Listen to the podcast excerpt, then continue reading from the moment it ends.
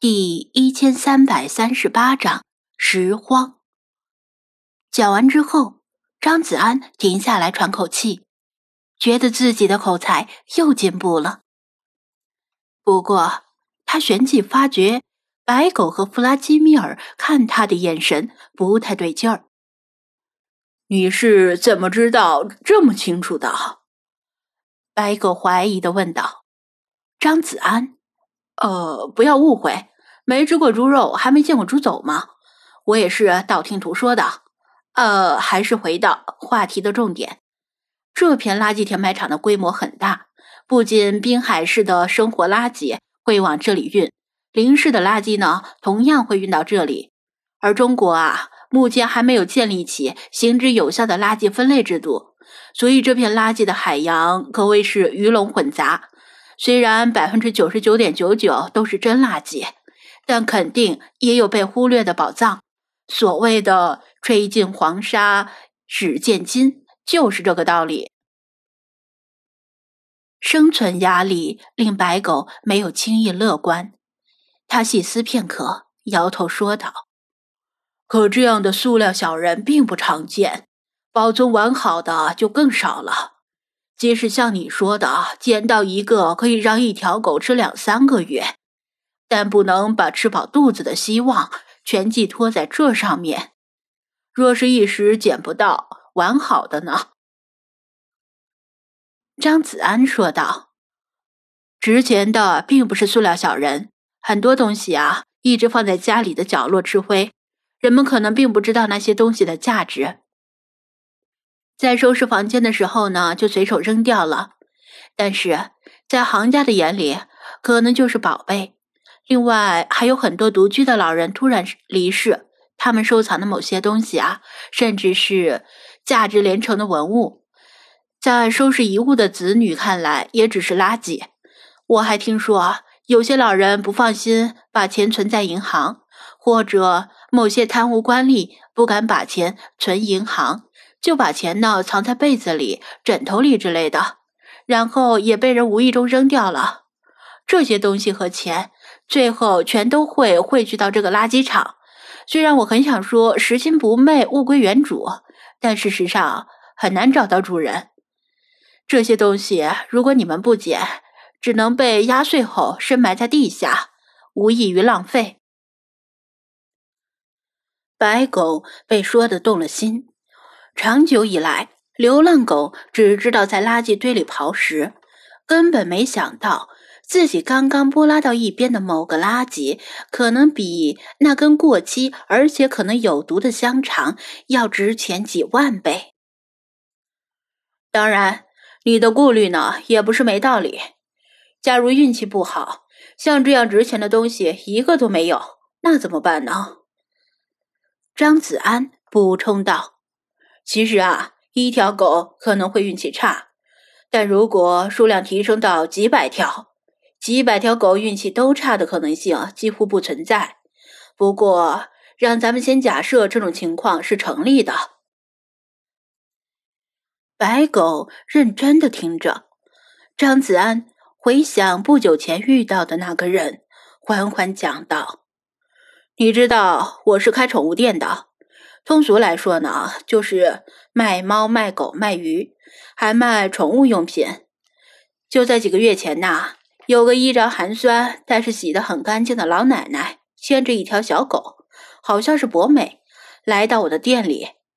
她不是来买宠物的，而是有些饲养宠物方面的问题需要向人请教。重点在于，这个老奶奶是以捡瓶子为生的，就是这种。空饮料瓶，他用脚尖踢起一个空可乐瓶。他就是靠每天捡空瓶子养活自己和那条博美。我想说的是，捡空瓶子这种事儿，就相当于低保。即使是运气再差的时候，也能够旱涝保收。一条狗每天花几小时捡捡空瓶子。换来的钱完全可以养活自己，万一捡到什么值钱的东西，就至少几个月吃香喝辣。白狗视线不错的盯着咕噜噜滚动的空饮料瓶。空瓶子怎么换钱？大概是收集起来之后送去专门的废品收购站。张子安不太确定，然后按个数来计费。有没有数量限制？多少个都行。他又问。他笑道：“当然没有数量限制，多多益善，来者不拒。因为废品收购站也不是做慈善的，他们收过来瓶子，转手还会卖掉，赚更多的钱。”白狗想了想，但是他们肯定不接受狗上门卖瓶子吧？这倒是，如果废品收购站。看见狗拖着一匹一麻袋的瓶子上门，估计收了瓶子也不给钱，只当是白捡的。张子安承认，白狗与他对上眼神，所以我需要一个代理人。张子安点头，我可以帮忙，我不会让你白帮的，会按比例付出一定的代理费，还有。购买食物和水也需要你帮忙，而且我们不知道什么东西值钱，这方面也需要你帮忙鉴定。白狗似乎已经下定了决心，他也不想让自己的手下落草为寇，整日干些打家劫舍的勾当。如果能正当的换钱，正当的购买干净的食物和水，这样再好不过。好，我尽量。张子安也没有推辞，因为他不可能长期自己贴钱做慈善，光靠一时的热情是不能持久的。就算他愿意白干，光靠他自己也不行，肯定得找店员们帮忙，甚至还要额外请人帮忙，总不能让人家白干吧？不过想想也有意思。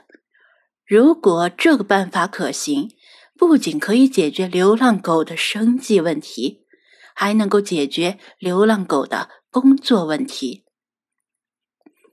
每天忙着捡瓶子、捡垃圾的流浪狗，哪里还有时间去偷鸡摸狗、骚扰周边的住户？不论是人是狗，都想过上更舒服的生活。人吃不饱饭的时候，唯一的愿望。就是吃上饱饭，等吃上饱饭，就想吃山珍海味，还想吃遍全世界的美食，所以只能更努力的给老板卖命。狗也是这样，每天捡垃圾吃的他们，一旦吃上干净的狗粮，温饱不成问题之后，肯定也会琢磨隔三差五的加一顿餐，尝尝美味多汁的大鸡腿，解解馋。那就只能更加努力的工作，捡瓶子换钱。古往今来的农民起义，原因无非是穷人吃不饱、穿不暖、没工作。如果能有一份收入不高却能解决温饱的工作，谁会冒着掉脑脑袋的风险去起义呢？白狗点头，那就一言为定，先这样试试。还有很多细节需要慢慢磨合。好，一言为定。张子安也点头。那我就先告辞了，改日再来拜访。